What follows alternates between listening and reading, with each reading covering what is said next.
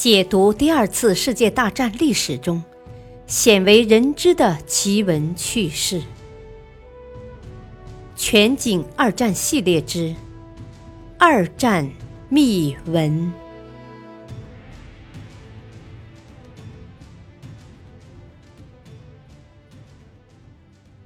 第十章：第二战场的骗局。第三集《坚忍计划之二》。一九四四年五月十四日，詹姆斯接到命令，十五日十八时三十分前往机场，执行到西班牙直布罗陀市访问的任务。几天前，英国情报部门已经扬言，蒙哥马利元帅将去直布罗陀访问。德国人据此分析出盟军可能要在法国南部海岸登陆的信息，否则，蒙哥马利为什么要临时访问直布罗陀呢？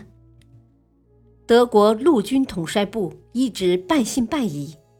蒙哥马利像往常出征一样，戴着黑色贝雷帽，配着军徽，在一大群僚属的陪同下，面对前来送行的高级军官们。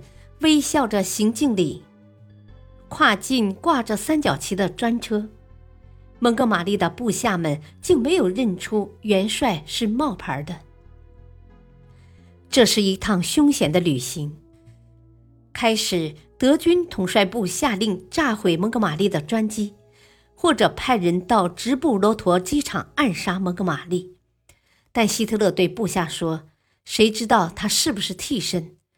在没有弄清真假以前，不要下手，否则我们更难分真假了。德国情报部门着急了，一批又一批间谍被派往直布罗陀和蒙哥马利沿途访问的地区。蒙哥马利的座机将在这些地方降落。第二天清晨，飞机在直布罗陀机场降落。詹姆斯看见机场上站立着迎接他的官员。还有一些工人，海伍德准将陪着詹姆斯走下飞机。海伍德轻轻地说：“要镇静，让更多的德国间谍看见你，一定要蒙住他们。”詹姆斯点点头。人们看到蒙哥马利似乎在考虑什么问题。当飞机在茫茫夜色中飞往直布罗陀时，詹姆斯偷偷地跑到厕所，喝了半瓶杜松子酒。詹姆斯嗜酒如命。当卫兵找到詹姆斯时，发现他已经醉醺醺了。飞机离直布罗陀只剩两个小时。真正的蒙哥马利是不喝酒的。随行人员脱光了詹姆斯的衣服，把他放在通风口的冰冷气流前醒酒，又为他进行了强制性按摩，使他恢复了神智，重新变回元帅。欢迎仪式结束后，元帅的汽车驶向直布罗陀城的大街。在市政府大门口，詹姆斯认出了在照片中见过的直布罗陀总督罗夫伊斯伍德将军。伊斯伍德将军也认出了老朋友。喂，蒙迪，见到你很高兴。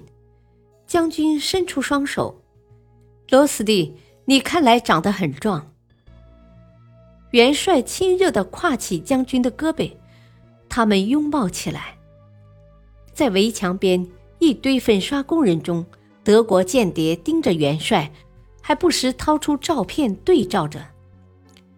元帅会见了两位西班牙银行家，长达十分钟的会谈，两位西班牙银行家仔细观察这位元帅。元帅用蒙哥马利特有的快活语调询问金融界的现状，并回答了对战争局势的看法。结果，这两名间谍断定来访的是蒙哥马利。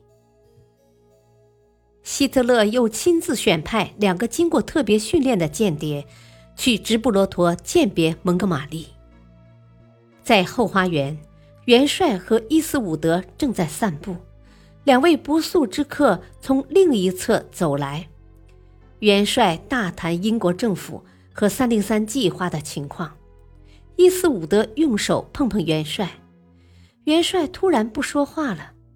伊斯伍德把元帅介绍给两位客人，两位客人盯着詹姆斯，詹姆斯把手放在背后，然后抬头看看天，说：“天气真不错，我希望天气一直这样，还有大量的飞行任务呢。”两位客人离开总督府不到两小时。希特勒得到报告，蒙哥马利已经到达直布罗陀，准备乘飞机去非洲访问。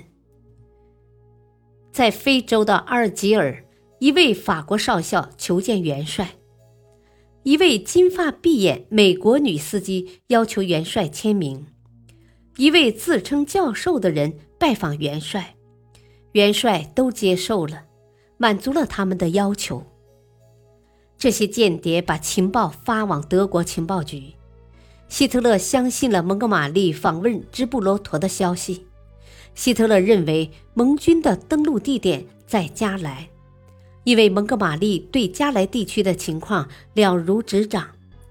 既然蒙哥马利不在前线，短期内盟军不可能登陆。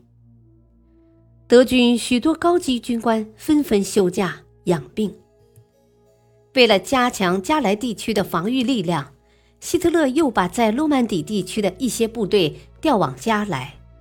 诺曼底地区的防御力量更薄弱了。翌日的前几天，詹姆斯返回伦敦，他换上中尉服，悄悄飞往开罗。詹姆斯的成功扮演，挽救了成千上万盟军官兵的生命。当英军突破防线时，德军 B 集团军司令隆美尔正在维也纳的家中为夫人过生日。当他得知盟军在诺曼底登陆时，急忙赶回诺曼底，但一切都为时已晚。